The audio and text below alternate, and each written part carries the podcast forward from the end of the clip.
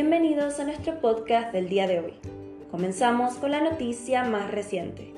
El gobierno convocó al Consejo del Salario Mínimo Vital y Móvil a través de la resolución 27-2024 anunciada en el Boletín Oficial el día 7 de febrero. La convocatoria fijada para el próximo jueves 15 de febrero tiene como objetivo revisar los montos del salario mínimo vital y móvil, los cuales permanecen inalterados desde diciembre de 2023. Además, se discutirán los nuevos valores mínimos y máximos para la prestación por desempleo.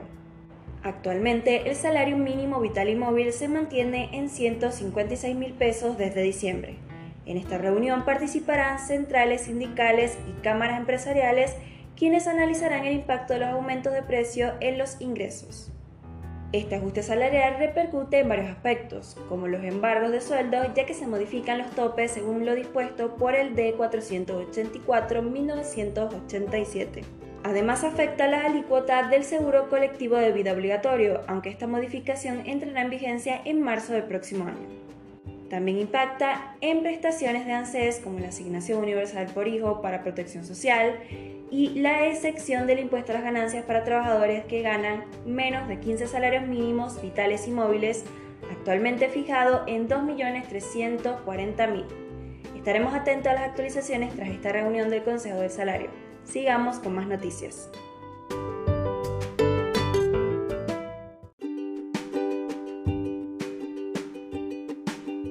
La Cámara de Diputados ha decidido nuevamente enviar a comisión el dictamen de mayoría de la ley de bases, levantando la sesión en curso debido a la falta de acuerdos para aprobar aspectos claves de la iniciativa respaldada por el gobierno.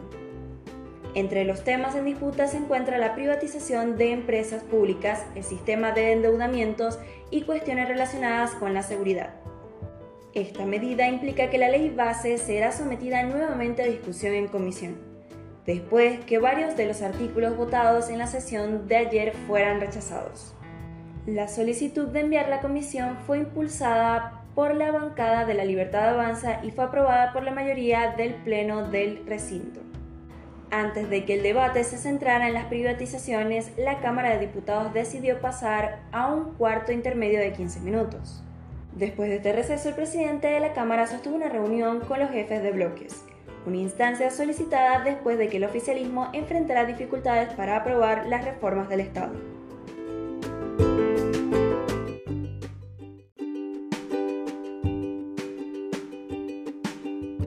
Continuando con nuestra siguiente noticia, la Secretaría del Comercio ha anunciado a través de la Resolución 55-2024 la inclusión de un nuevo rubro en el Reglamento Unificado del Programa de Fomento al Consumo y la producción de bienes y servicios cuota simple. Esta vez se incorpora el rubro de turismo por un periodo de 90 días, con el objetivo de brindar oportunidades a los usuarios y consumidores durante eventos como el fin de semana de carnaval en febrero y Semana Santa entre marzo y abril. Este rubro abarca servicios y productos que se prestarán exclusivamente dentro del territorio nacional, tales como pasajes de ómnibus de larga distancia, pasajes aéreos, hoteles y otros alojamientos turísticos, paquetes turísticos de agencia de viajes, alquileres de autos, excursiones y actividades recreativas. La vigencia de este rubro será de 90 días iniciando el día 7 de febrero del 2024.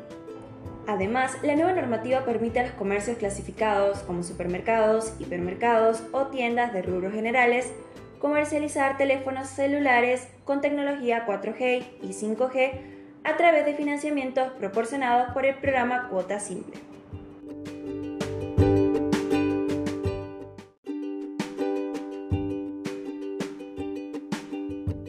Terminamos nuestro podcast con la siguiente noticia. Reforma laboral, el gobierno evalúa enviar un proyecto al Congreso ante la posible confirmación del fallo de la Sala de Feria de la Cámara Nacional de Apelaciones del Trabajo, que declaró inconstitucional el capítulo sobre reforma laboral del DNU 70-2023, el Gobierno Nacional sopesa la opción de presentar una propuesta de cambios a las leyes laborales en el Consejo apenas inician las sesiones ordinarias. El presidente del bloque de diputados de la Libertad Avanza resaltó recientemente que el Poder Ejecutivo está contemplando enviar al Congreso una propuesta de reforma laboral. Esto surge a raíz de los numerosos reclamos judiciales que enfrentó el DNU 70-2023 en los últimos días.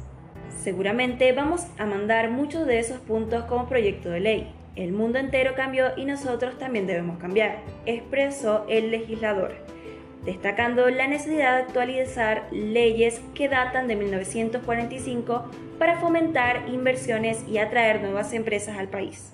Desde la Casa Rosada confirmaron que se está trabajando en un proyecto de ley potencialmente más abarcados que en el DNU 70-2023. Podría ser presentado por el presidente durante el discurso de apertura de sesión ordinaria el próximo 1 de mayo. Uno de los puntos más polémicos que podría incluirse la posibilidad de que empleadores y trabajadores acuerden modificaciones a condiciones esenciales del contrato de trabajo y soliciten su homologación por parte de las autoridades. Estaremos atentos a los desarrollos de esta propuesta y cómo podría impactar en el panorama laboral. Gracias por acompañarnos en este episodio y hasta mañana en una nueva edición.